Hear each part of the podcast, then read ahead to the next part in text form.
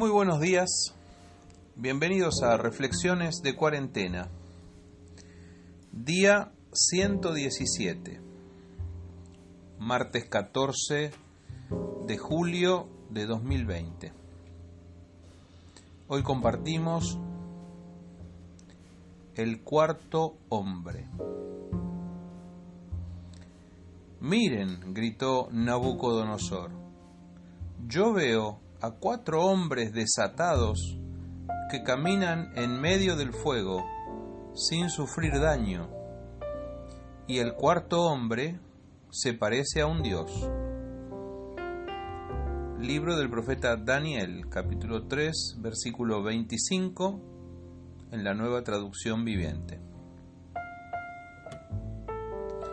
El rey Nabucodonosor tenía delirios de grandeza en el imperio babilónico, allá por el siglo VI a.C., a sus deseos y locuras solo se le podía responder sí y amén. No era como nuestros gobernantes que suelen tener sus mismos delirios, pero saben disimular para ser políticamente correctos y que los votemos el año que viene. No, Nabucodonosor se daba todos los gustos. Era un monarca absoluto que no se privaba de nada. Imposible discutir sus designios aunque sonaran de ejecución imposible. Un día se despertó con la idea de edificar una enorme estatua con su figura. 27 metros de alto medía. Un homenaje a sí mismo, un culto al autobombo. Lo hizo y ordenó que todos se arrodillaran ante ella. Obviamente, todos los chupamedias del reino vinieron a rendirle pleitesía. Cortesanos, funcionarios, jueces, gobernadores y ministros. Todos, o casi todos. Porque hubo tres rebeldes que dijeron no. ¿Quiénes? Le dirían que no a Nabucodonosor. Los tres amigos de Daniel, que habían sido designados a pedido de éste como funcionarios de la provincia de Babilonia. Pero la orden era estricta. El que no la cumpliera se las vería con el mismísimo Nabucco. Un horno ardiente estaba preparado como escarmiento para los rebeldes. Así que todos fueron, menos estos tres muchachos, y los obsecuentes que nunca faltan se lo hicieron saber al rey. Oye, buen rey, genio, maestro, nunca hubo nadie como tú tan bueno, tan sabio y tan esplendoroso. Queremos que sepas que tres insolentes se han negado a arrodillarse ante tu refulgente estatua. Y ya que la ordenanza que has dictado es tan perfecta, oportuna y pertinente, no permitirás que te desafíen, ¿verdad? Suficiente para encender la mecha corta de Nabucco, quien preguntó enfurecido, ¿quiénes son? Tráiganmelos acá, ya mismo que yo les voy a enseñar quién gobierna en Babilonia. En un abrir y cerrar de ojos, Sadrach, Mesac y Abednego estaban ante el rey para responder por su atrevimiento. ¿Es verdad lo que dicen las malas lenguas? Haré como que no oí nada y les daré una última oportunidad. Vayan y hagan la fila para arrodillarse ante la estatua, que para eso la mandé a levantar.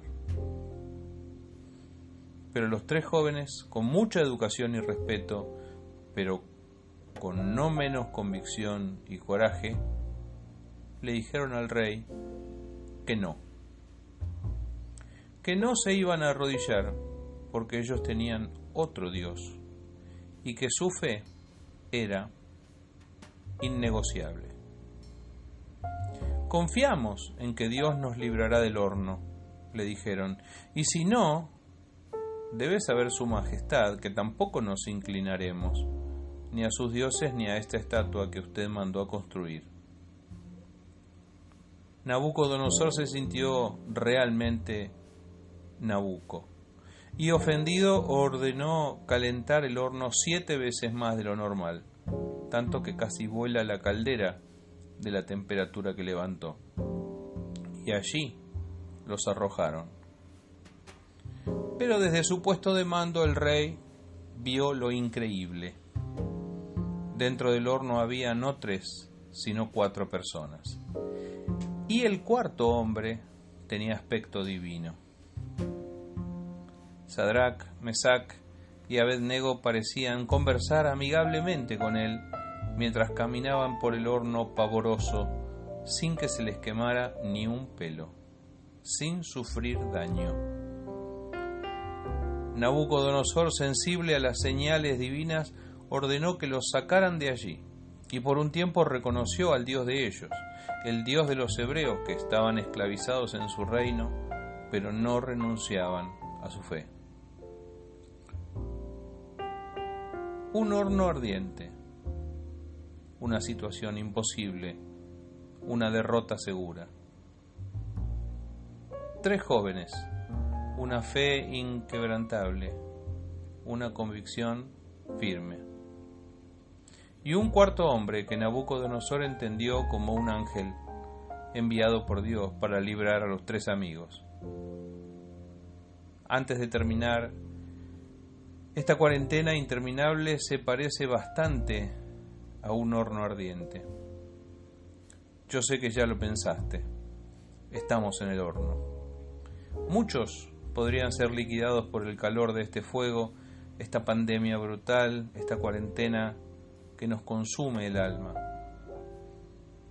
Pero Dios camina con los suyos. El cuarto hombre nos dice que no estamos solos, que Dios camina a mi lado y conversa conmigo, lo hace a tu lado también. Por eso no bajes la guardia, no te derrumbes ante la dificultad de este tiempo. No hagas lo que hacen todos. El cuarto hombre que sacó a los tres amigos del horno nos sacará también a nosotros. Dios envió a su ángel para rescatar a los que confiaron en él. ¿Sabes quién lo dijo? Nabucodonosor. Estoy seguro que hoy diría lo mismo de vos y de mí.